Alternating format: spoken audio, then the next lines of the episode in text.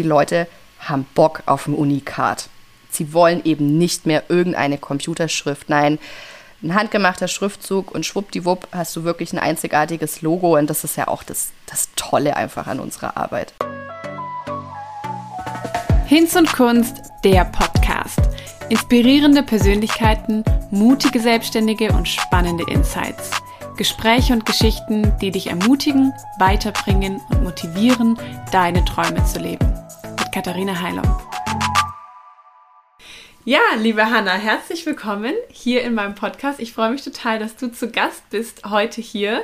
Du bist Handlettering-Künstlerin und ich freue mich heute mehr von dir zu erfahren. Ich mich auch. Hallo Katha und allerherzlichsten Dank für die Einladung. Richtig cool. Du bist nämlich eine der, ich würde fast sagen, du bist so ein bisschen die, die Mama der Lettering-Künstler in Deutschland. Ich habe heute nämlich nochmal so in deinem Feed runtergescrollt und geguckt, so wann du angefangen hast und denke mir so, okay, ja, ich meine, das war mir Way schon klar. Aber ähm, du bist wirklich so eine der, der allerersten Künstlerinnen, so, die man so kennt in Deutschland. Ähm, ja, ich hast du selber ja. Nee. Äh, echt wieder ein bisschen zurückdenken, wann ich eigentlich angefangen habe. Und dann dachte ich mir, wow, das ist schon echt äh, eine Weile her. Du kannst mich auch als alter Hase bezeichnen. Wie alt bist du denn? Ich äh, bin 31. Ah, krass. Ich hätte dich jünger geschätzt. ja, aber voll krass, wenn man so auf dein Profil schaut. Man sieht, du hast schon ähm, auf einem Auto gelettert, du hast schon Stadtpläne äh, in Unterführungen an Wände gebracht, du hast in diversen Restaurants Tafeln ähm, beschriftet und gestaltet. Und bei dir ist alles sehr groß. Erzähl so doch sagen. mal, wie, ähm, wie kamst du dazu? Wer hat sich das alles bei dir so entwickelt? Soll ich ganz vorne anfangen oder? Fang mal ganz vorne an. Ganz, ja. ganz vorne. Die kleine Hanna, die hat schon immer gern gemalt. Nein, das war also so der die Basics so von dem Werdegang war eigentlich relativ klassisch tatsächlich. Also wie gesagt, immer gern gemalt, Kunstleistungskurs dann gehabt in der Schule in Bayreuth. Ähm, dann habe ich also mir war eigentlich sehr schnell klar, ich möchte schon was in die kreative Richtung machen, wusste aber gar nicht was. Und ich wusste sehr, sehr lange nicht, dass ich doch tatsächlich ein Händchen äh, für schöne Buchstaben haben könnte. Dann habe ich eine Zeit lang bei einem Kirchenmaler äh, gearbeitet, also habe Sachen gelernt wie Vergolden, Imitationsmalerei, Holzmaserungen imitieren. Also wirklich, wirklich alles so alte Techniken. Mega nice. Und war kurz davor zu sagen, ich mache eine Ausbildung bei ihm. Und da kommt der springende Punkt. Seine Frau ist Kalligrafin.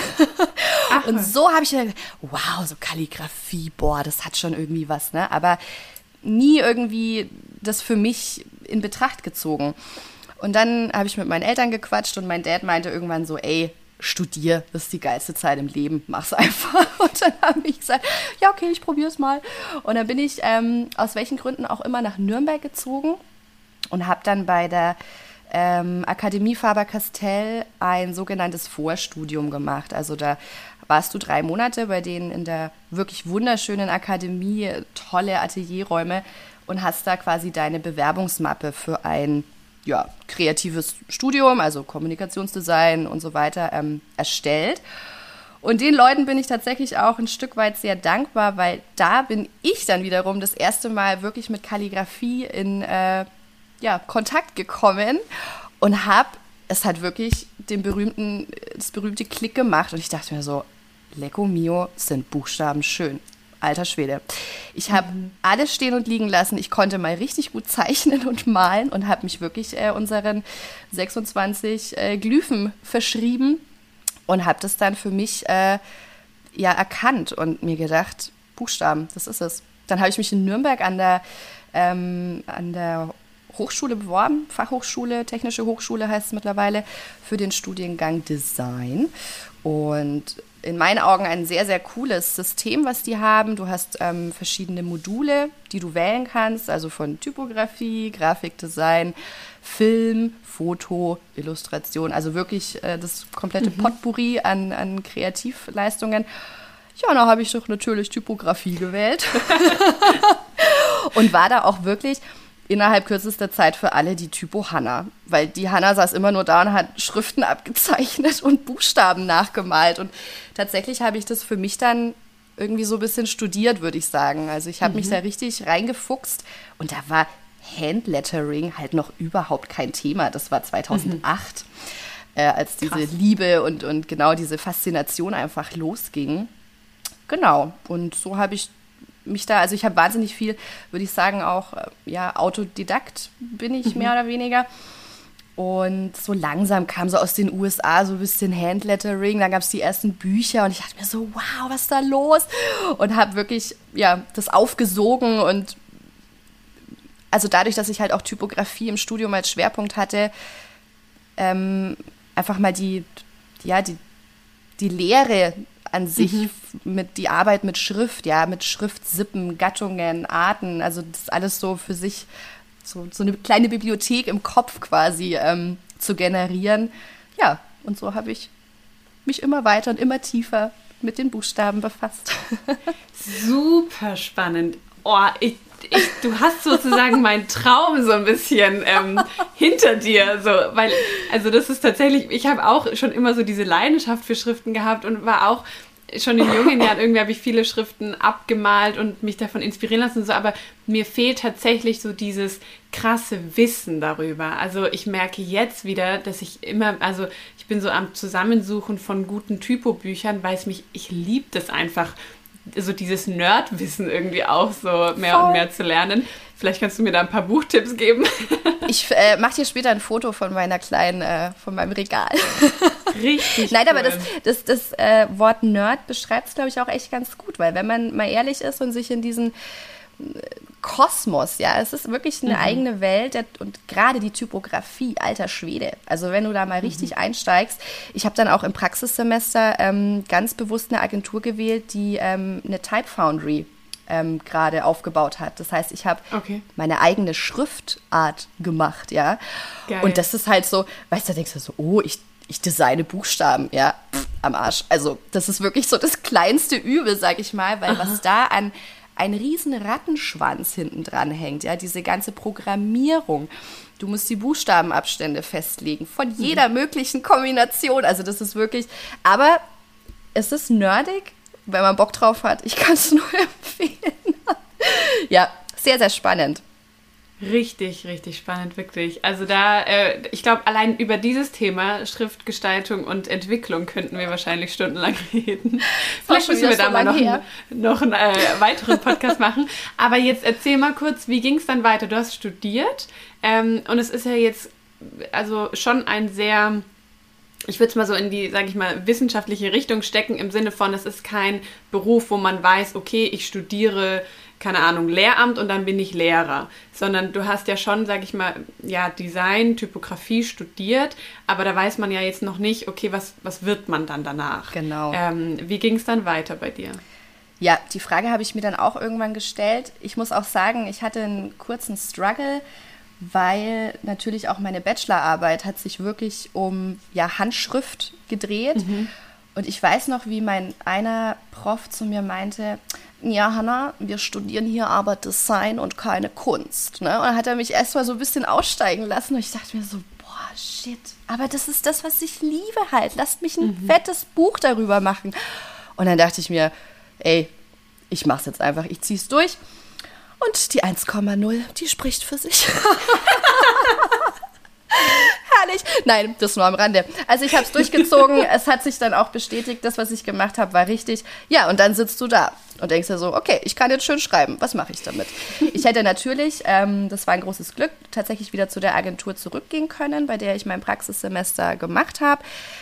Aber jetzt, wo diese Liebe zu, zum Handwerk, ja, ich bin, ich sehe mich eigentlich auch oft immer als, ja, Handwerkerin irgendwie, ähm, mhm. die war dann so prägnant, dass ich echt überlegt habe, lässt du dich irgendwo anstellen? Layoutest du irgendwelche Flyer, um es mal ganz böse äh, zu formulieren? Oder wagst du doch den Schritt, machst dich selbstständig und schaust, was geht? Meine Eltern, im, äh, mit denen habe ich gesprochen und sie so, ey, try and error. Du hast unsere vollste Unterstützung. Und da kommen wir zu dem wirklich springenden Punkt ich habe beschlossen, in Nürnberg zu bleiben. Das machen natürlich nicht viele, die irgendwie Kommunikationsdesign oder Illustration etc. Ähm, mhm. studiert haben. Die gehen nach Berlin und nach Hamburg, weil Berlin und Hamburg. und ich dachte mir so, nein, ich bin eine Fränkin durch und durch, ich bleibe da. Nicht zuletzt der Liebe wegen, das darf man oh. auch nicht vergessen. Ähm, und das war die absolut richtige Entscheidung, weil ganz runtergebrochen, Nürnberg ist nicht zu groß und nicht zu klein. Und bis ein Trend in Nürnberg ankommt, da vergehen ein paar Jährchen. Sprich, äh, auf gut Deutsch, der gemeine Nürnberger kannte im Jahr 2014 das nicht, dass da eine Lady steht und irgendwie dein Schaufenster bemalt mhm. oder irgendwie eine Tafel schön malt, also wirklich mhm. schreibt. Und so ging es los. Und das war das wirklich das Beste, was mir passieren konnte, dass ich irgendwie zur richtigen Zeit dann doch am richtigen Ort geblieben bin. Mhm. Und mein allererster Job war tatsächlich ein Schaufenster. Das werde ich nie vergessen, wo ich meine erste große Rechnung gestellt habe und voll aufgeregt war, weil so, wow. und das war tatsächlich das. Das war ein sehr prägnanter Platz in Nürnberg und die Leute sind vorbeigelaufen und haben sind stehen geblieben, weil sie es gar nicht glauben konnten, dass da jetzt echt eine steht und irgendwie das Schaufenster bemalt. Dafür gibt es doch Aufkleber. mhm. Genau. Und ähm, Punkt zwei, ich bin, glaube ich, ziemlich gut darin, mich zu vernetzen. Und ich sage es auch jedem, es ist das A und O. Vitamin B ist alles. Und das ähm, hat dann auch in unserer kleinen, kleinen, großen Stadt äh, ganz gut funktioniert. Ähm, dass man wirklich ja, frühestmöglich versucht, in alle möglichen Bereiche so ein bisschen rein zu, zu fuchsen, ja, und, und sich einfach zu vernetzen. Das ist wirklich einfach Gold wert. Genau, und so hat sich das Aber dann wie hast du das ganz konkret gemacht? Weil das, also man hört es ja immer so und die Leute sagen, ja, vernetz dich und Networking ist alles mhm. und so. Aber ich habe mich tatsächlich auch am Anfang so gefragt, ja, aber wie denn? Also ähm, ich kann ja nicht einfach dahin gehen und sagen, hallo. Ähm, übrigens, falls es euch interessiert und auch wenn nicht, ich wollte einfach mal sagen, wer ich bin. So, also ja. wie hast du das gemacht? Nee, da hast du natürlich vollkommen recht. Äh, das ist Quatsch. In also ich kann jetzt nur von mir sprechen und jetzt zum Beispiel von Nürnberg eben als, als Beispiel. In Nürnberg hatten wir jetzt halt leider nicht mehr ähm, das sogenannte Format ähm, Creative Monday. Der war ein oder zweimal im Monat und es war eine Abendveranstaltung, entweder bei uns im neuen Museum oder auf AEG in so einem großen Saal. Und da hat sich wirklich die Kreativwirtschaft aus Nürnberg und Umgebung getroffen. Also da war der Programmierer, der Agenturboss, die Modedesignerin, die Freelancerin, alle haben sich getroffen und das war mega gut, weil ich tatsächlich, das war direkt nach dem Studium, wurde ich eingeladen, einen Vortrag über mich zu halten. Das waren 10, 15 Minuten. Ich war Gott sei Dank noch geübt, äh, von meinem Kolloquium vor vielen Menschen zu sprechen. Jetzt würde ich mir, glaube ich, in die Hose machen. ähm, und durfte mich da auf die Bühne stellen und einfach sagen, wer ich bin. Hi, ich bin die Hanna. Ich schreibe schön. Ich beschreibe dies, ich beschreibe das, ich kann dies und das. Ey, und das war mega. Weil halt wirklich da geballt alle wichtigen, wichtigen Leute saßen. Mhm, mhm, und das Schöne ist, es haben sich manchmal auch erst Jahre später haben sich Jobs ähm, sind entstanden, weil sie gesagt haben, ey, da war doch die damals Creative Monday, die brauchen wir. Mhm. Weißt du? Geil. Und das, genau. Also es war irgendwie, alles hat sich so schön gef gefügt. Das heißt, du bist tatsächlich dann, hast dich eben direkt nach dem Studium selbstständig gemacht. Dein erster Job war im Schaufenster und dann ging es nahtlos weiter oder war es anfangs erstmal so ein bisschen holprig oder wie ging es dann weiter? Was waren so deine Aufträge? Es ging eigentlich tatsächlich wirklich nahtlos weiter. Da hatte ich Riesenglück. Ähm, ich hatte auch das, die, das Glück, dass dann zum Beispiel die Medien aufmerksam wurden. Also ob das jetzt mhm. die beiden großen Zeitungen in Nürnberg waren, die Tageszeitungen, da gab es dann mal eine komplette Seite die mit der schönen Handschrift so, ja, und dann Foto und ein, ein Interview.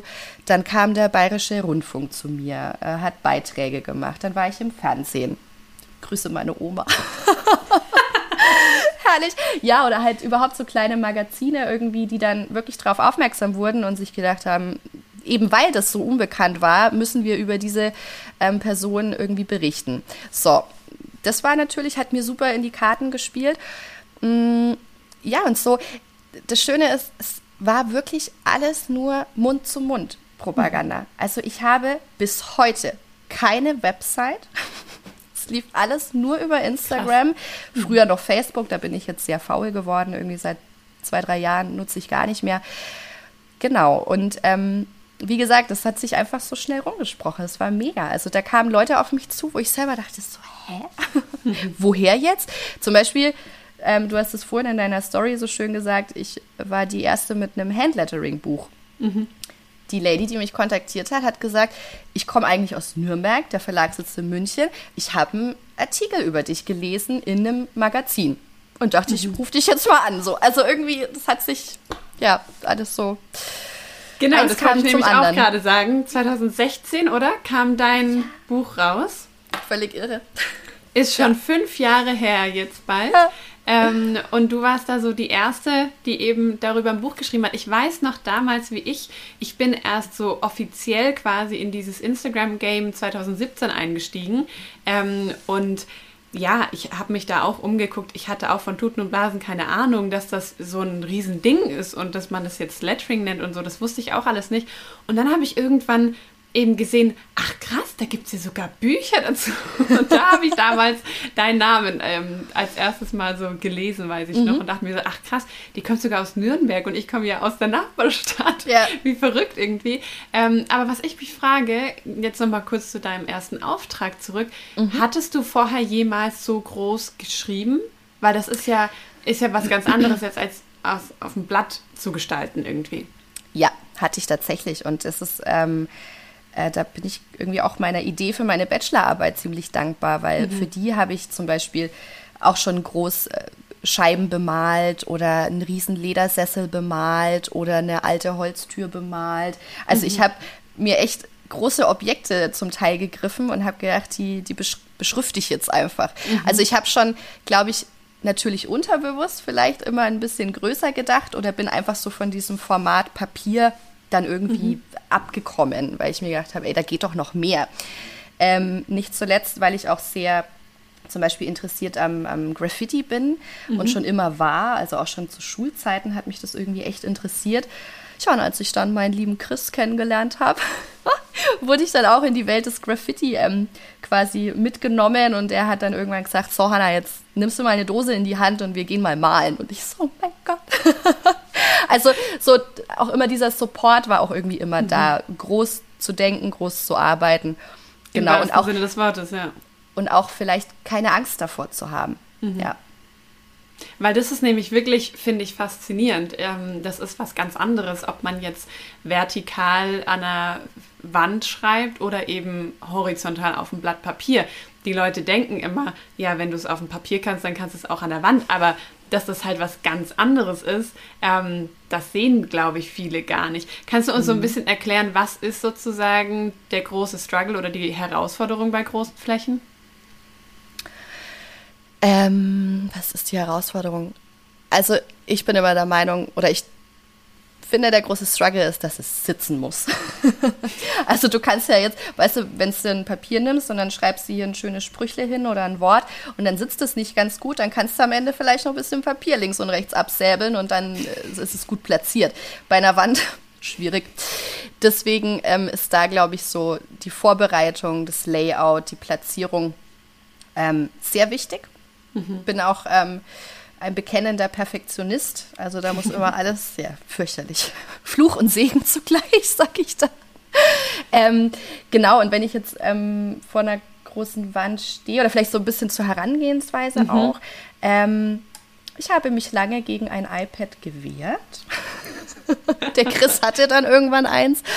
Und dann dachte ich mir, nee, ey, come on, das ist irgendwie, ist das richtig gut für Entwürfe. Und das ist mhm. wirklich Nonplusultra.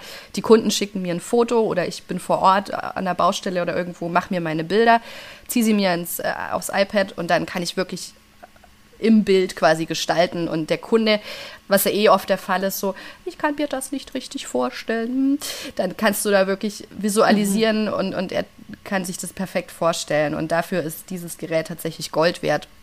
Was äh, der nächste kleine Trick ist, ist der gute alte Overhead-Projektor. also das ist wirklich oft so, wenn ich wirklich mal richtig, richtig große Schriftzüge habe, dann schmeiße ich mir die an die Wand, ziehe mir die Outlines vor und dann stelle ich mhm. den Overhead wieder in die Ecke und, und gestalte halt oder male aus. Aber das machst du so. mit dem Overhead, nicht mit dem. Ich dachte immer, du machst das mit dem Beamer. Nein, wir sind oldschool. Nein. ja. ja Nein, der Chris hat sich jetzt tatsächlich auch einen richtig äh, fetten Beamer gekauft, aber ich komme immer mit dem Overhead und mit meiner Folie.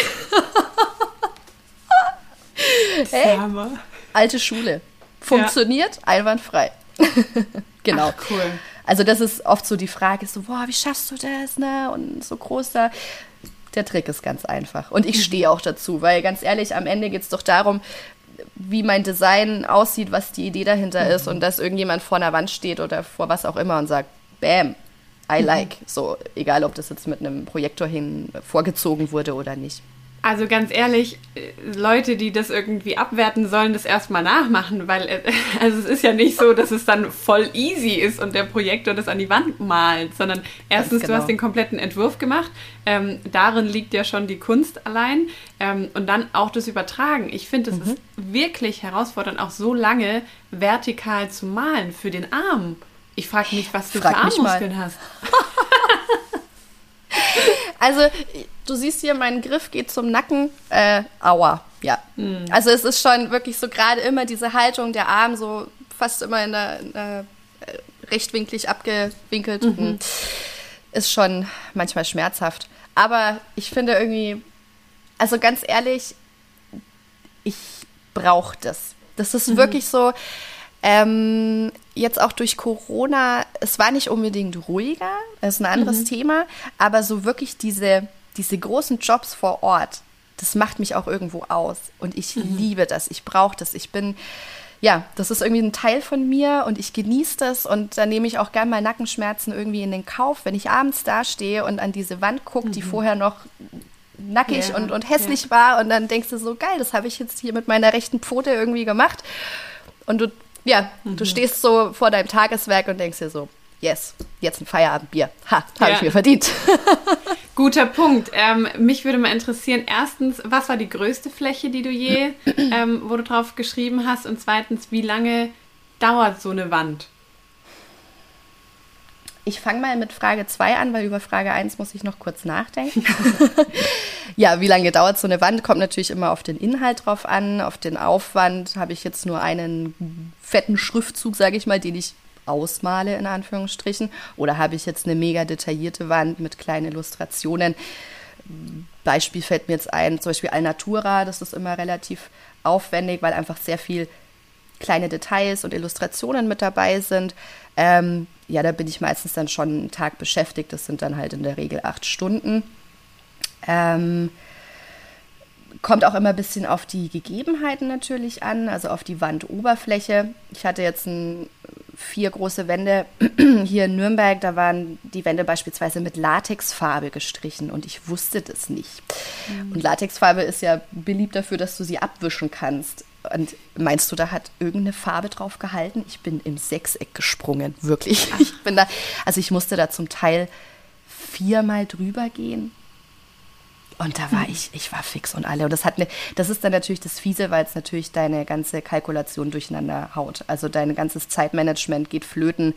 Du hast im Angebot natürlich was vereinbart, der Kunde hat es ne, abgesegnet, unterzeichnet und dann sitzt du auf einmal da und denkst dir so, ich, ich schaff's nicht. Das ist, ja, dann ist wieder Kommunikation alles. Mhm. Wie gehst du mit sowas dann um? Offen, offen sagen. Also ich bin dann auch die Letzte, die da irgendwie auf jeden Euro irgendwie äh, beharrt und sagt, aber ich habe jetzt ne und so viel länger mhm. und, und ihr habt mir nicht gesagt oder so. Ganz im Gegenteil. Ähm, am Ende findet sich oder hat sich bisher immer eine Lösung gefunden und es ist jetzt auch noch nicht so oft vorgekommen. Es ist halt mhm. halt ärgerlich, aber ich finde, wenn man das einfach offen kommuniziert, das mhm. ist immer das Wichtigste, genau. Man lernt dann halt auch so diese Faktoren kennen. Ne? Beim nächsten Mal wirst du wahrscheinlich Definitiv. in dein Angebot reinschreiben, Voraussetzung ist, dass die Wand bemalbar ist oder du musst halt vor, vorab irgendwie da mal einen Test machen und es ausprobieren, ne? Das, also in meinem Angebot habe ich eh öfter immer so eine Klausel drinstehen. Es kann mhm. zu einem äh, Mehr- oder Minderaufwand natürlich auch kommen. Das ist natürlich mhm. auch gut, ne? wenn, ich, wenn die Hand richtig gut drauf ist und schnell arbeitet. Ähm, also das ist so ein Ding, das halte ich mir immer offen, weil es auch wichtig ist. Ähm, und ja, aus dieser Wand habe ich tatsächlich gelernt, ich frage vorher nochmal nach, mit was mhm. sie gestrichen wurde. mhm. Genau. Ähm, die größte Wand war noch die Frage, ne? Mhm. Ähm, also auf jeden Fall was zusammen mit dem Chris, das ist ganz klar, weil für ganz große Wände ist einfach die Spraydose mehr oder weniger unabkömmlich, weil du einfach schnell arbeiten kannst, du kannst groß und schnell füllen. Und ich denke, es war entweder eine Wand bei einem Graffiti-Festival hier aus der Gegend. Da haben wir schon mhm. bei Paaren mitgemacht und so ein bisschen das graue Nürnberg versucht, ein bisschen bunter zu machen. Was auch äh, wichtig, aber leider auch ein bisschen schwierig ist in dieser Stadt. Und dann haben wir mal noch eine Riesenwand in einer Bäckerei gemalt. Mhm. In, in Fürth, hier bei Nürnberg, genau. Die war auch ganz schön riesig. Ich glaube, ach, lass mich lügen, äh, acht breit und fünf, sechs hoch oder so. Oh, ich wow. müsste lügen, aber mhm. ja. Ist natürlich dann auch spannend, weil du halt immer auf dem Gerüst stehst und was mhm. bei großen Gestalt oder Wandgestaltungen natürlich super wichtig ist, eigentlich gefühlt nach jedem Strich, den du machst, zurückgehen, wieder mhm. rangehen, zurückgehen. Also wirklich immer dieses Zurückgehen und schauen, wie sich das Gesamtbild aufbaut, ist, ist ganz, ganz wichtig. Und am Ende wirken, gerade wenn es ein Graffiti ist, natürlich von der Ferne immer wirkt. Und wenn anders, du super nah rangehst, dann denkst du auch so, hä? Mhm, voll. Genau. Das heißt, du machst auch äh, viele Aufträge zusammen mit Chris oder also so, dass ihr zusammen gebucht werdet oder werdet ihr unabhängig voneinander gebucht oder sagst du dann zum Kunden, hey, ich könnte auch noch hier ähm, mit meinem Freund zusammenkommen und dann könnten wir es so machen? Genau so ist es. Also in erster Linie sind wir natürlich unabhängig voneinander, jeder für sich selbstständig, jeder so einfach ja sein, seine Skills, seine Expertise. Aber es ist tatsächlich oft so. Also der Chris hat da eine Anfrage, wo es heißt, Mensch, wir brauchen irgendwie Schriften. Dann sagt er, ey, meine Lady, ich kenne da jemanden und nimmt äh, mich so mit ins Boot. Oder ähm, eben andersrum, genau. Also mhm. Also je nach Projekt, nach Auftrag, nach ähm, Kundenwunsch, wenn sich das vereinbaren lässt, ich schlage das dann auch öfter einfach mit vor und dann heißt es immer so, oh, Graffiti, hm. weil der, der, genau, viele haben ja da trotzdem noch so ein bisschen verschobenes Bild mhm. äh, wenn es darum geht. Was wir zum Beispiel auch häufig machen ähm, oder öfter machen, sind Folierungen, dass wir Fenster folieren oder, oder Fahrzeuge folieren, wo dann quasi das Design schon auch handgemacht ist und dann wird halt alles vektorisiert. Und dann ähm, schneiden wir, plotten wir die ganzen Folien und genau, das machen wir auch zusammen. Ja, mhm. das ist sehr, sehr gut, wenn man äh, doch einen kreativen Partner an der Seite hat, weil er dich einfach wirklich versteht. Mega. Vor allem, ich bin eh so eine kleine Hummel und drehe manchmal ganz gut am Rad und dann ist der Chris, das ist mein, mein ruhiger Ruhepol. Der legt dann seinen Arm um mich und sagt, alles wird gut, atme durch. Ganz wichtig. Mega schön. Richtig gut, dass ihr da so ein Duo seid irgendwie. Aber sag mal, machst du dann deine ähm, Entwürfe, die du dann auf deinem Overhead hast, die Folien, erstellst du die dann auch am iPad oder machst du die noch analog ähm, auf dem Papier und überträgst sie dann irgendwie? Also ich sage mal so, Block und Bleistift sind tatsächlich unabkömmlich. Das sind wirklich meine besten Freunde. Also bevor ich mich irgendwie ans iPad setze, ist es sehr, sehr oft der Fall, dass ich äh, Stift und Papier zur Hand nehme, mhm. weil ich es auch einfach so liebe. Das ist ja. vielleicht kurzer Fun fact, ich habe noch nie in meinem ganzen Leben einen äh, Kalendertermin in mein Handy gespeichert. Ich, ich habe immer mein schlaues Buch zur Hand, wo ich alles reinschreibe. Also es sind ein paar so analoge ähm, Sachen, die ich einfach, genau, Gadgets. ähm, zum Beispiel auch bei Logo-Entwicklungen. Also ich mhm. scribble da immer erst wahnsinnig viel und um dann irgendwie ja Form und, und, und Schriftformen und so zu finden. Ähm, Wenn es mal super quick and dirty gehen muss, dann setze ich mich ans, ans iPad direkt, genau. Und mhm. dann stelle ich das halt frei oder habe sie dann eh auf meiner eigenen Ebene. Und dann kommt die Folie in den Drucker. genau. Das bringt mich zu meiner nächsten Frage. Machst du anscheinend nicht ausschließlich Large Scale, sondern auch Logoentwicklung? Was machst du noch so? Was sind so deine Angebote? Was macht sie alles? Eigentlich wirklich alles, wofür man irgendwie schmucke Buchstaben braucht, sage ich immer. Und äh, die Bereiche sind noch lange nicht ausgeschöpft, meiner Meinung nach.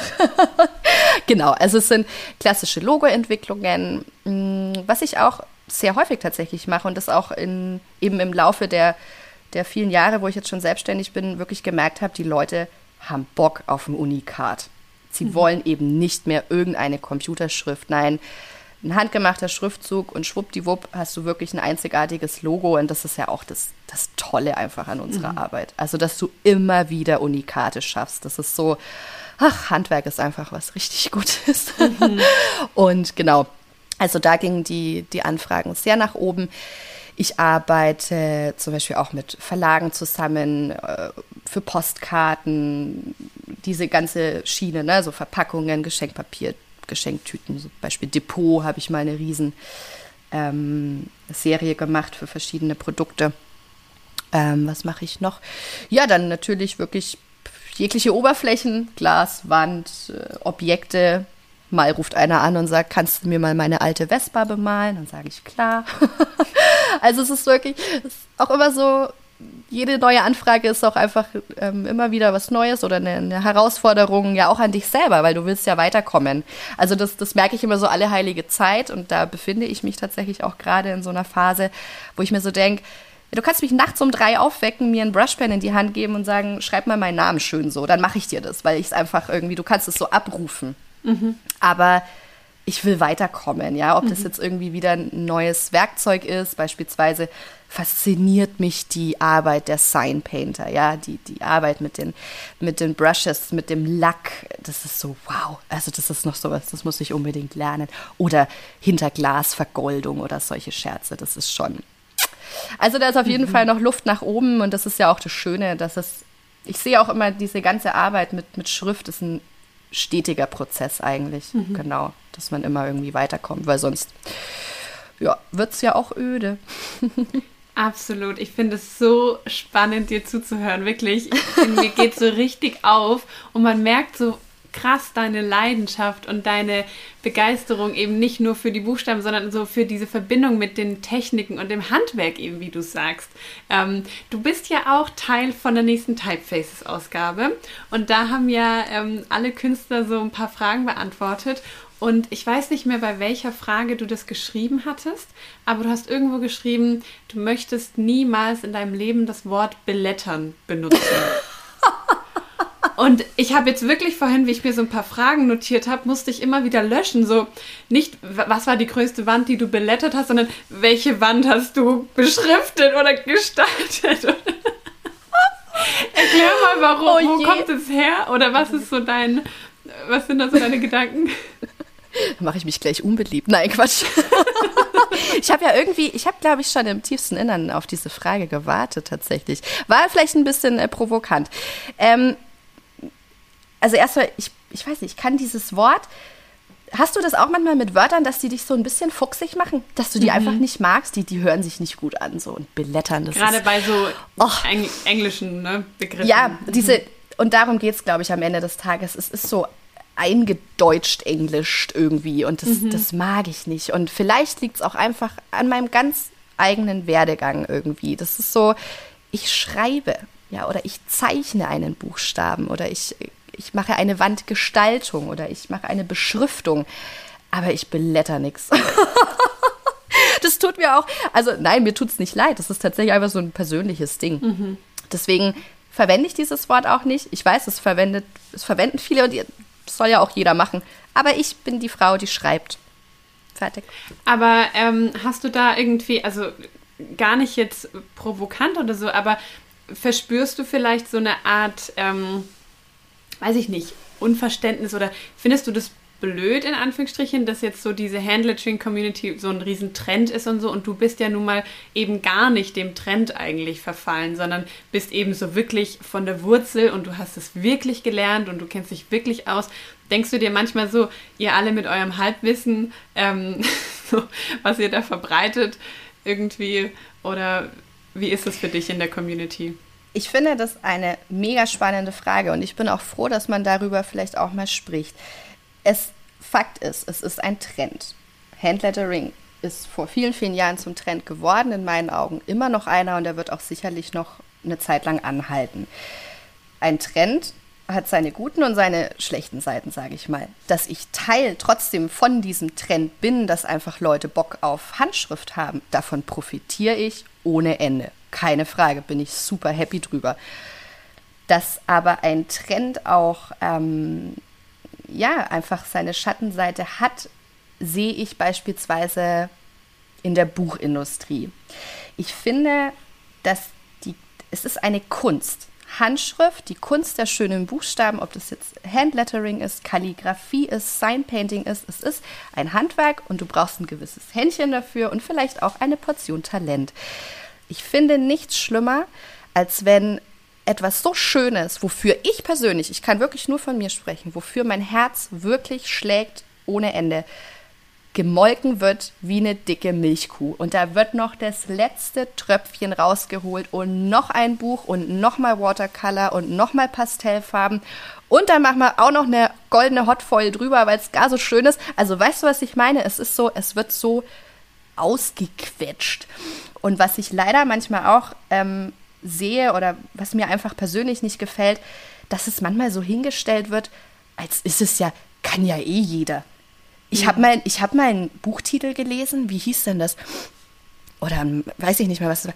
Du hast kein Talent, so ungefähr, kein Problem. Mit diesen Vorlagen schaffst es auch du. Also da wird doch eigentlich der Käufer oder der Interessent als Dödel hingestellt, um es mal ganz ehrlich zu sagen, so, ey, du bist hohl in der Birne, ey, nimm die Vorlage und dann klappt es auch mit dir. Und das finde ich ganz schrecklich. Also das, da mhm. kriege ich echt Gänsehaut, das widerstrebt mir auf ganzer Linie. Vielleicht auch, weil ich, ähm, weißt du, ich habe nie einen Kurs besucht. Ich habe nie jemanden gehabt, der mir irgendwas vorschreibt. Ich habe mir so viel selber beigebracht. Klassische Kalligrafie habe ich, um mal ganz zum Anfang zurückzukommen, bei der Kalligrafin, bei der Ehefrau mhm. von dem Kirchenmaler. Bei ihr habe ich mein Praktikum gemacht und sie hat mir die wirklich sehr disziplinierte Arbeit mit der Feder ein bisschen näher gebracht. Das waren paar Wochen. Da habe ich mhm. historische Alphabete gelernt. Ich habe wirklich eine Seite der Schrift kennengelernt, die so anders ist und so ganz besonders. Und die hat mir so viel ähm, weiteren Input für mein eigenes kreatives Schaffen gegeben. Mhm. Ähm, genau, dass das einfach sehr, sehr wichtig war, so für die eigene Entwicklung. Und dann, ja, dieses Runterbrechen auf, es ist halt ein Trend, da gibt es jetzt mhm. dies und das und dann schaffst es auch du. Das ist mhm. irgendwie, ja, also vielleicht liegt es wirklich daran, weil ich mir so viel selber beigebracht habe und das einfach alles ein bisschen mit einem aus einem anderen Blickwinkel sehe und vielleicht das Ganze auch ein bisschen mehr wertschätze und, mhm. und einfach wirklich die Kunst dahinter sehe. So. Ja, ja.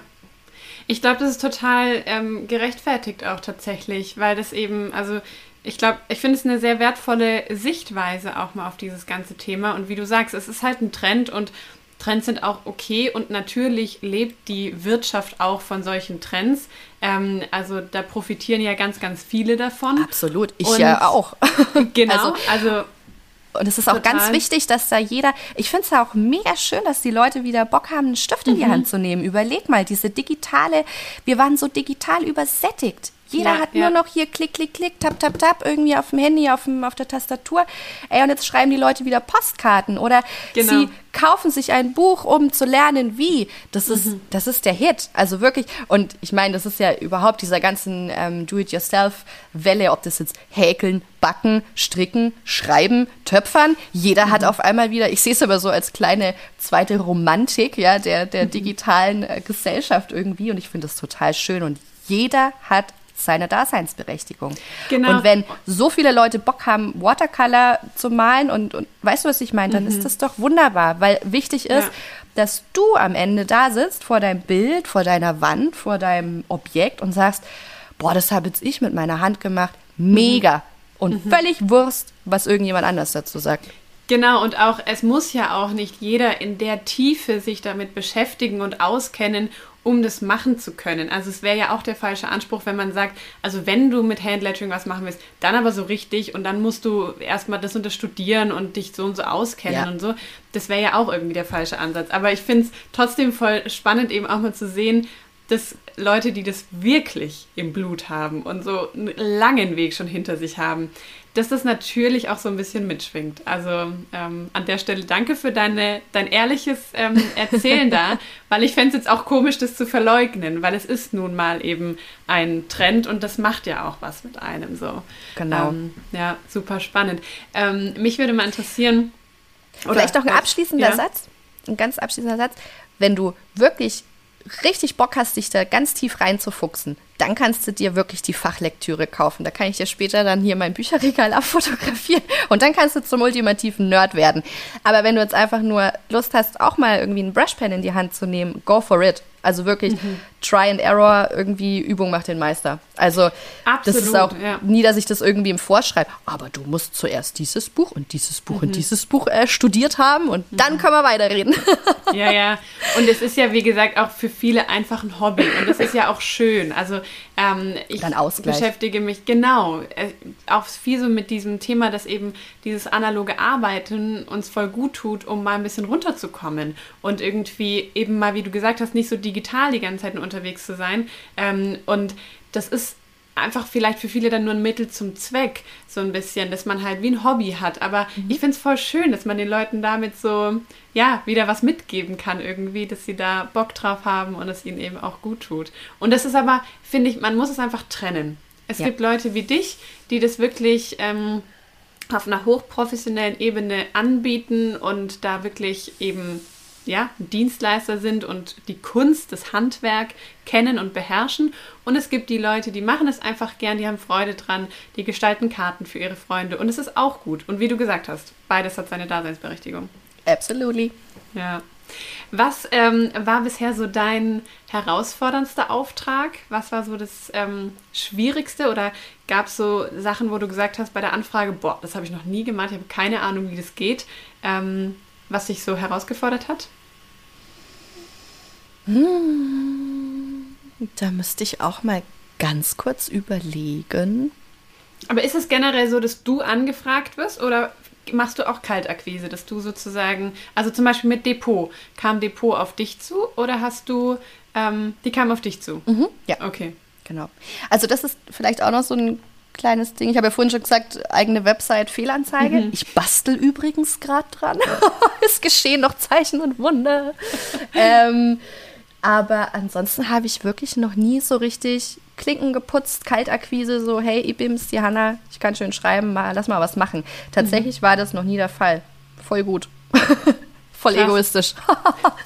Eingebildet. Nein, Aber gibt es, gibt es so ähm, vielleicht einen Auftrag oder ein Projekt, wo du, wovon du träumst, wo du so denkst, boah, geil, für den und den, für die und die Firma würde ich gerne arbeiten. Vielleicht sowas, wo man in Anführungsstrichen sogar kostenlos machen würde, so ungefähr. Ich, ich will es einfach gemacht haben.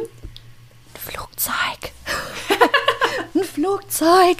Ohne Scheiß. Würde es, würde es der, der äh, Luftfahrtindustrie nicht so dermaßen gerade an den Kragen gehen und schlecht gehen, ich würde alles tun. Ein Flugzeug gestalten, das wär's. Ja. Geil. Ich habe ja schon weitergedacht, ob ich das große Flugzeug mal hinten anstelle und dann sage, fangen wir doch mal mit einem Heißluftballon an. ja, da bin das ich gerade noch mir aber auch schwer vor. Ja, also, da muss ich mich noch ein bisschen reinfuchsen. Ich habe schon ein paar Telefonate geführt, weil mich diese Idee echt erst vor wenigen Wochen irgendwie sehr, die war sehr in meinem Vorder, Vorderkopf hier. Und da habe ich schon ein bisschen rumtelefoniert, wie das halt auch technisch dann irgendwie möglich sein könnte, weil es sind ja wahrscheinlich doch einzelne Stoffbahnen, die bedruckt werden und dann aneinander genäht werden. So könnte ich mir das zumindest vorstellen. Ja. Mhm. Also sozusagen so, dass du den gestaltest, aber nicht jetzt aktiv beletterst, also nee. Entschuldigung, drauf Das wäre, glaube ich, ein bisschen crazy auch. Ja, also wenn, ja dann muss man das. Ja, wie? Genau. Weiß gar nicht, wie es gehen soll. Mit einem riesengroßen Gerüst. Höhenangst. Es wird bestimmt auch heiß dann da so, wenn dann die heiße Luft drin ist. Nee, ich schätze mal, das wird wie gesagt äh, bedruckt und dann mhm. zusammengenäht irgendwie, genau. Aber ich dachte mir so, gerade jetzt, ich meine, diese ganze Situation, die geht ja irgendwie unverändert weiter. Es wird gefühlt immer schlimmer. Ähm, und da eine schöne, nette Botschaft an den Himmel. Das war eigentlich mhm. so mein, mein Hintergedanke. Schauen. Wobei man es ja gar nicht lesen kann im Himmel, ne? Wenn das Flugzeug so weit oben ist. Ah, ich meinte jetzt den Heißluftballon. Ach so, ja, genau. stimmt. Dann. Ja. ja. Krass. Aber ähm, vielleicht hört ja irgendjemand von der Luftfahrt diesen Podcast und ähm, denkt sich dann, come on, die, die frage ich an. das wär's. Ja, mal schauen. Oder für Leute, die zu viel Geld haben. Mhm. Habe ich mir auch schon überlegt, ähm, ähm, Schiffe, also äh, Yachten zum Beispiel. Wow. Ähm, da musste natürlich dann auch die Kunst des Signpainting besser mhm. beherrschen, weil das muss ja sicherlich auch alles mit äh, Bootslack und so weiter gemacht werden. Aber da mhm. denke ich mir so, es gibt so viele Menschen mit viel zu viel Geld auf dieser Welt. mit viel zu vielen Booten und Private Chats. mal schauen. Aber Hanna, das, das würde mich auch mal interessieren. Ich weiß nicht, wie viel du dazu sagen möchtest. Das ist ja immer mhm. ein heikles Thema, aber die Künstler haben ja, also du hast jetzt auch keinen BWL-Hintergrund oder so. Wie hast du, also zumindest habe ich das nicht rausgehört aus deinem Werdegang. Ähm, wie hast du so neben dem kreativen, künstlerischen Teil dein, sage ich mal, wirtschaftliches Wissen aufgebaut? Oder wie bist du mit dem ganzen Thema eben Finanzen und so umgegangen? Woher wusstest du, was kann ich dafür verlangen? Was nehme ich für einen Stundensatz? Wie viel will ich verdienen? Wie viel ist meine Arbeit wert? Ähm, mhm. Wie du schon angesprochen hast, du machst alles Unikate letztlich, ähm, das hat ja einen immensen Wert. Das ist auch eine sehr spannende Frage und da muss ich auch wieder sehr weit zurückdenken, wenn ich da also an mein vorhin äh, erwähntes erste Schaufenster denke. Mhm. Und dann waren das auf einmal was Vierstelliges boah. und da war ich halt wirklich damals so, oh mein Gott, kann ich das wirklich verlangen? Ist mhm. es das wert? Ist, es, ist meine Arbeit so viel wert? Das ist eine ganz, ganz, ganz spannende und, und wichtige Frage und eigentlich auch ein Prozess, mhm. weil klar, vor, ähm, wie lange bin ich jetzt selbstständig? Sieben, sieben Jahre. Ganz am Anfang verlangst du natürlich für eine Stunde deutlich weniger als mhm. sieben Jahre später. Also du musst dich da echt so ein bisschen rantasten, glaube ich. Und ja, die, die Frage, wie, was ist jetzt eine Stunde Handarbeit wert? So, das ist echt schwierig. Ich hatte sicher auch das Glück, dass ich da ähm, einfach auch schon den Chris an meiner Seite äh, hatte zu dem Zeitpunkt, der auch im, im Graffiti-Biss halt irgendwie ein ja, alter Hase eigentlich ist irgendwie und, und da kannst du zum Beispiel auch sagen, ein Quadratmeter kostet so und so viel und ich arbeite aber eigentlich immer nach Stunden oder Tagessätzen. Mhm. Ähm, ich kann dir leider kein genaues Rezept geben, wie ich da rangegangen bin. Ich denke, da gibt es vielleicht sogar auch Podcasts oder, oder Artikel oder so, die sich da voll damit beschäftigen und, und da vielleicht irgendwie ein bisschen Leitfaden geben. Ich habe irgendwie soll ich jetzt mit Zahlen äh, jonglieren? Voll gerne. Wenn du, also jeder ist da ja anders. Ne? Ich finde, ich bin auch jemand, ich hau lieber die Zahlen auf den Tisch, weil mhm. das ist das, was den Leuten wirklich irgendwie mal einen, einen Eindruck gibt. Genau. Wovon wir hier sprechen. Ja, da machen wir das doch einfach mal. Ähm, Stand heute verlange ich für, ich ähm, differenziere da immer auch zwischen digitaler und analoger Arbeit. Für eine Stunde analoge Arbeit verlange ich 95 Euro, für eine Stunde digitale Arbeit äh, 75. Das ist jetzt schon mal sowas. Dann Warum ist es unterschiedlich? Weil wegen den Nackenschmerzen? Hallo? Achso, du meinst mit analoger Arbeit jetzt nicht die analoge Skizze, die du machst sozusagen? Nee, wenn ich dann beim Kunden vor Ort quasi bin und okay. eine Wand zum mhm. Beispiel von Hand eben dann gestalte. Ja. So, das ist immer so mein Hintergedanke. Mhm. Oder wenn ich halt wirklich dann irgendwie nur am Rechner sitze und irgendwas nachbaue oder vektorisiere mhm. oder setze oder so, genau, dann ist das natürlich mhm. Chili Vanilli kannst du im Schlafanzug zu Hause machen. Sieht dich keiner. genau, dann habe ich für mich einen Tagessatz ähm, festgelegt, der liegt bei 990 Euro. Das sind dann halt einfach diese acht Stunden volle Arbeit.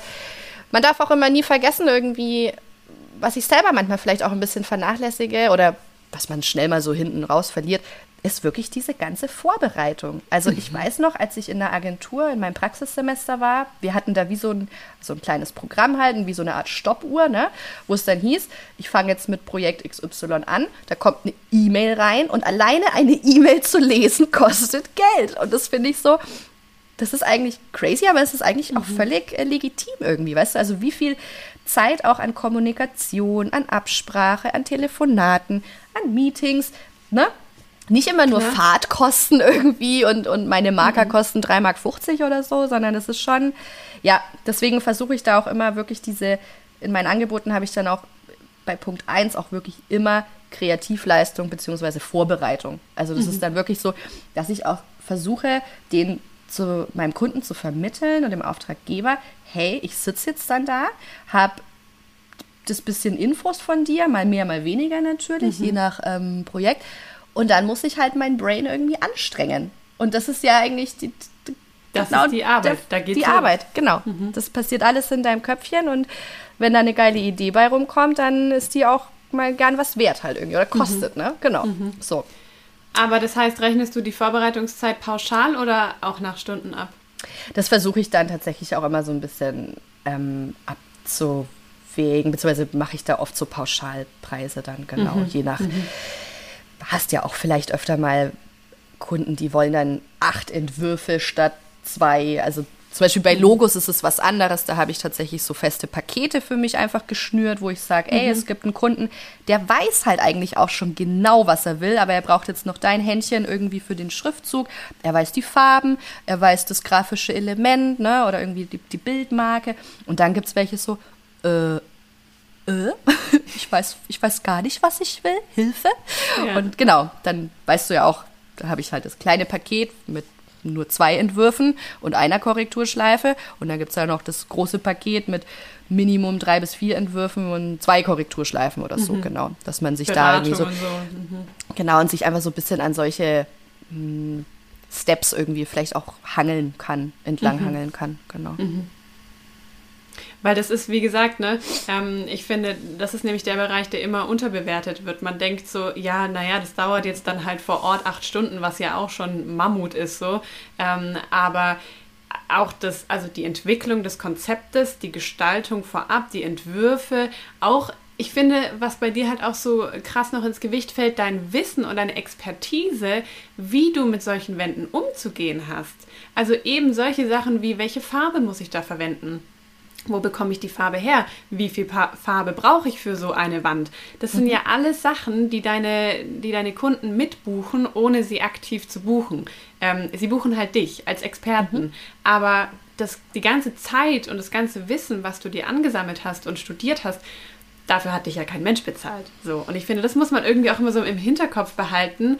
Du buchst dir ja bewusst jemanden, der das kann und dem du vertraust und zutraust, dass er das kann. Mhm. Ähm, und das, das zahlt man. Punkt. Im besten Fall zahlt der Kunde dann. und im besten Fall checkt er auch einfach, was da gerade los ist. Also das ist mhm. wirklich ähm, ganz selten, ganz, ganz selten die Erfahrung gemacht, dass da mal irgendjemand sagt so, äh, das kann ich aber auch, ne? Irgendwie so. Ich denke mir so, ja, hier, ich, ich gebe dir meinen Marker und dann stellst du dich mal ans Fenster und dann will ich deine fettige Hand auf der Glasscheibe sehen, so, ja? ähm, genau. Aber wirklich, ähm, in den meisten Fällen ist das wirklich Bewunderung einfach, schlichtweg, mhm. und auch Respekt. Und das mhm. ist auch das Allerwichtigste, dass man das mhm. einfach versteht und respektiert, dass da echt irgendwie ein Mädel steht, dass das halt wirklich Handwerk, also von Hand mhm. macht. Mhm. Und da und das auch nicht erst seit gestern und sagt, ach, ich probiere das heute mal, weil so eine große Wand, die wollte ich schon immer mal bemalen. Genau. Nee, aber das hast du schön zusammengefasst, was da alles noch so reinspielt. Hat man manchmal selber ja. gar nicht auf dem Schirm. ja, voll. Also es, das ist, finde ich, oft die Gefahr eben, ne? dass man da irgendwie aber du sagst, du musst es nicht rechtfertigen in der Regel vor Kunden. Also ist es schon so, sag ich mal, manchmal hat man ja auch so Kunden, die fragen an und die haben so, so eine Zahl im Kopf und denken so, ah ja, für ein paar hundert Euro so. Und dann sehen sie das Angebot, was dann eben vielleicht 2.000, 3.000, 4.000 Euro sind und denken dann so, fallen sie. Okay. dann fallen sie vom Stuhl.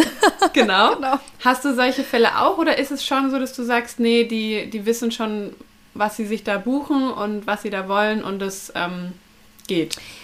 Also in den meisten Fällen ist tatsächlich, also hab, ist das auch wirklich Glück, ne, dass man mhm. so, ich sag mal, 98 Prozent eben an solche Leute rangerät, die vielleicht deine Arbeit schon kennen, die dir irgendwie folgen, die das auch einfach ohne zu fragen oder zu hinterfragen, verstehen so, okay, die macht das wirklich von Hand, das kann jetzt nicht nur 2,50 Mark irgendwie kosten. So. Also da habe ich wirklich oft das Glück gehabt, dass das immer so der Fall war. Wenn da mal wirklich die Vorstellungen extrem auseinandergehen, ja, also ich, ich schreibe ein Angebot für Wand oder Fenster XY und dann, dann schicke ich das ab und dann fallen die irgendwie aus ihrem Sessel, dann muss man reden. Also da mhm. gibt es genau zwei Optionen. Entweder ich sage dem Kunden, okay, dann reden wir jetzt über ein Budget. Du sagst mir, was hast du im, im Sparschweinchen angesammelt? Wie viel kannst du und möchtest du ausgeben? Dann gibt es aber auch halt nur die Leistung, die mhm. gerechtfertigt ist für diesen Preis. Dann gibt es halt fünf Illustrationen weniger oder nur drei Schriftzüge so. Also du darfst mhm. da auf gar keinen Fall dich da auch irgendwie so mega klein unterbuttern lassen. Also mhm. Also das ist dann, glaube ich, auch der falsche Ansatz. Es ist schwierig. Einerseits, klar, brauchst du vielleicht wirklich dringend die Kohle, dann verkaufst du dich vielleicht auch mal unter Wert oder es steht dein Traumkunde vor der Tür und sagt, ich habe aber nicht so viel Geld, bitte. Dann denke ich mir so, ja, okay, ein bisschen Ruhm und Ehre ist schon manchmal auch ganz sexy, aber am Ende des Tages, weißt du, wohne ich auch in einer großen Wohnung, hab Hunger, ne, mag mein Dach über dem Kopf auch gerne warm und habe einen gewissen Lebensstandard. Und ähm, dann, wie gesagt, ich finde, offen darüber zu reden, ist in den mhm. meisten Fällen auch immer dann gut gegangen. Und ganz ehrlich, wenn er dir dann irgendwie blöd kommt oder sagt, hä, ich kann das alles nicht verstehen, dann kannst du dir entweder die Zeit nehmen und ihm nochmal sagen, es ist ein Handwerk und so weiter und so fort, das alles nochmal erklären. Und wenn es gar nicht geht, dann geht es gar nicht. Mhm. So sehe ich das mittlerweile. Also ja. ganz am Anfang habe ich das natürlich auch noch ein bisschen anders gesehen. Und du nimmst ja auch alles mit, was geht am mhm. Anfang deiner Selbstständigkeit. Heute bin ich in dem super, habe ich das super Privileg, dass ich wirklich auch mal Nein sagen kann, weil ich es einfach mhm. kann, ja. Oder wenn jetzt eine Firma anfragen würde und ich nenne jetzt hier einfach mal einen Namen wie Nestle, dann würde ich sagen, ey, sorry, aber ohne mich halt. Also, dass du da auch deinen Prinzipien oder deiner mhm. ganzen Einstellung, deiner Persönlichkeit auch in, in, dieser Hinsicht treu bleibst. Das ist auch sehr, mhm. sehr wichtig, wie ich finde. Genau. Hattest du solche Fälle schon, dass Firmen angefragt haben, wo du gesagt hast, nee, aus moralischer Sicht oder ich stehe einfach nicht hinter euren Produkten, das mache ich nicht? Ähm, tatsächlich kam mal so eine Anfrage von so einem großen Online-Handel. ohne, ohne jetzt einen Namen zu nennen. Nee, ich glaube, die haben da irgend so einen Pfeil da irgendwie noch so ein, ja, so, die, ein Smiley, ähm, Ja, genau. Äh, Bekannte von mir haben es gemacht. Ich habe sie dann gerümpft, habe ich gesagt, wie könnt ihr nur? Nein, Quatsch. ja, aber also wie gesagt, wenn das jetzt Okay, ich gestehe jetzt was, ja? Mhm. Das Thema Nestle, ja. Da war ich echt noch klein und doof. Da habe ich mal äh, Sachen gestalten müssen und es hat dann, es war ein ganz weirder Auftrag. Tatsächlich war, glaube ich, der Ur-Ur-Ur-Auftraggeber war tatsächlich Nestle. Und dann habe ich das aber irgendwie erst später erfahren und habe halt so meine Schriftzüge gemacht. Und diese Schriftzüge hat wiederum ein anderer an Wände gemalt. Also, weißt du, ich habe das Design und jemand anders setzt es händisch um. Das war von vorne bis hinten totally weird. Und dann stand da irgendwie auch noch Nestle und dann dachte ich mir, oh Gott, was habe ich gerade getan? So, also da habe ich mich mhm. echt richtig, richtig dirty gefühlt. Bäh. Ist auch schon sehr lange her. Krass. Mhm. Nee, aber ich finde, also ich finde es voll spannend, dass es eben, es gibt genau diese Lernprozesse, glaube ich. Und das ist auch, finde mhm. ich, ähm, voll cool zu hören, dass man eben auch nicht am ersten Tag seiner Selbstständigkeit schon Nein sagen kann zu Aufträgen, sondern wie nee. du gesagt hast, in der Situation ist jeder man braucht die Aufträge, man denkt auch irgendwie, wow, so ein Riesenkunde, ähm, ich bin nun mal Dienstleister und ich mache halt meinen Job und wer das dann am Ende kauft, ist mir ja egal, so ungefähr. Ähm, also man kann da ja wirklich total, finde ich, in beide Richtungen argumentieren und auch sagen, ja, ja gut, es ist halt mein Job, ich mache das halt. Ähm, normale Leute können sich auch nicht aussuchen, für wen sie jetzt immer genau arbeiten und wenn sich, keine Ahnung, weißt du, da das Business verändert, bis halt bist halt mit drin so. Von daher, ich finde es überhaupt nicht verwerflich, ähm, dass man da so Aufträge auch eben hat in seiner Biografie, auf die man vielleicht nicht wahnsinnig ja. stolz ist. Ich denke, die Kunst ist, wenn sich, wenn sich dann am Ende Dienstleister und Künstler irgendwie so ein bisschen die Waage halten. Das ist mhm. schön. Weil da, mhm. klar gibt es Jobs, die, weißt du, da, da muss ich jetzt auch das Rad nicht neu erfinden, wie ich es vorhin hatte, dass du mich nachts um drei irgendwie aufwecken kannst und sagen kannst, mach mal hier schön. Dann ist es was, da, da rufe ich irgendwie mein, meine Expertise ab, mein Wissen. Es hat mich jetzt nicht mega gechallenged oder irgendwie, ne, es war hier nicht die neueste Mega-Oberfläche oder die, die mhm. größte Wand meines Lebens. Aber ich mache es einfach, weil klar muss ja Kohle reinkommen. Ähm, und wenn du dann wieder einen Auftrag hast, wo zum Beispiel einer sagt, ey, ich finde das so mega, was du machst. Oh Gott, ich feiere das ohne Ende. Hier, ich habe eine Wand, hau raus. Mach mal. das ist dann natürlich, da kommt dann wieder der, der Künstler irgendwie ins Spiel und du, du hast einfach so, ja, musst nicht nur abrufen und, und mhm. liefern irgendwie so, mhm. genau. Ja. Berätst du deine Kunden eigentlich auch? Also wenn die sagen irgendwie, ich hätte jetzt hier gerne grün auf lila und du denkst dir so, boah, nee, das kann ich dir echt nicht empfehlen, so, ähm, bist du da auch Beraterin oder setzt du quasi ja. einfach um, was die wollen? Nee, um Gottes Willen. Das könnte ich, glaube ich. Doch, aber ich, ich, das stimmt. Wir hatten einmal einen Job der, mit dem Chris zusammen. Ey, Katha, wir standen am Ende da und haben gedacht, was haben wir hier jetzt eigentlich gerade gemacht? Das ist ja so hässlich. Oh Gott. da konnten die Buchstaben und alles noch so schön sein. Aber der Kunde war hochgradig beratungsresistent. Wir haben alles versucht, wirklich.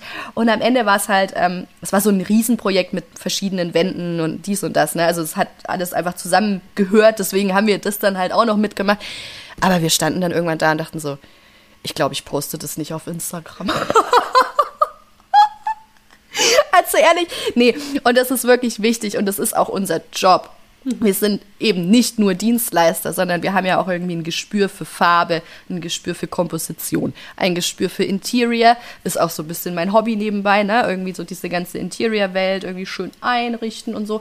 Und da fragen mich viele Kunden auch tatsächlich so, ey, was, was würdest du jetzt sagen? Was, oder wie findest du das? Und das finde ich auch total schön, dass man da nicht nur als der der Maler irgendwie angestellt wird und sagt, da pinsel mir mal das und das an die Wand, sondern wirklich so, findest du, dass das und das zu dem und dem auch passen würde? Darum geht es ja. Also mhm. auch wirklich so, weiß ich nicht, oder du bist, ich bemal eine Wand in einem Café, wie kürzlich mit diesem ähm, goldenen Kaffeetassenrand, falls mhm. du dich erinnerst. Mhm. Ähm, da habe ich dann auch habe ich gesagt, bitte schickt mir auch Fotos vom, vom restlichen Laden. Nicht nur von der leeren Wand, sondern mhm. ich muss ja sehen, was ist hier los, so, welche Farben gibt's, wie ist die Einrichtung, welche Materialien und ich finde das mega spannend. Und wenn du dann noch ein stimmiges Mural oder eben eine, ein stimmiges, eine stimmige Wandgestaltung ablieferst, ey, it's a wrap.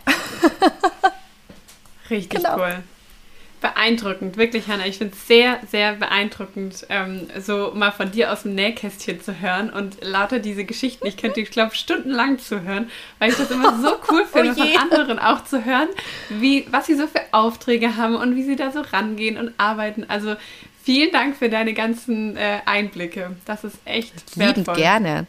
Ich hoffe, ich habe nicht zu so schnell gequasselt. Nein, richtig, richtig cool.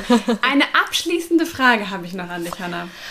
Was oh, war der beste Ratschlag in deinem Leben, den du bekommen hast? Take it easy, but take it. Stand schon, stand schon auf meinem äh, Baby-Body. Oh. Ich hatte als, als Baby einen Body, da stand drauf, take it easy, but take it. Ja.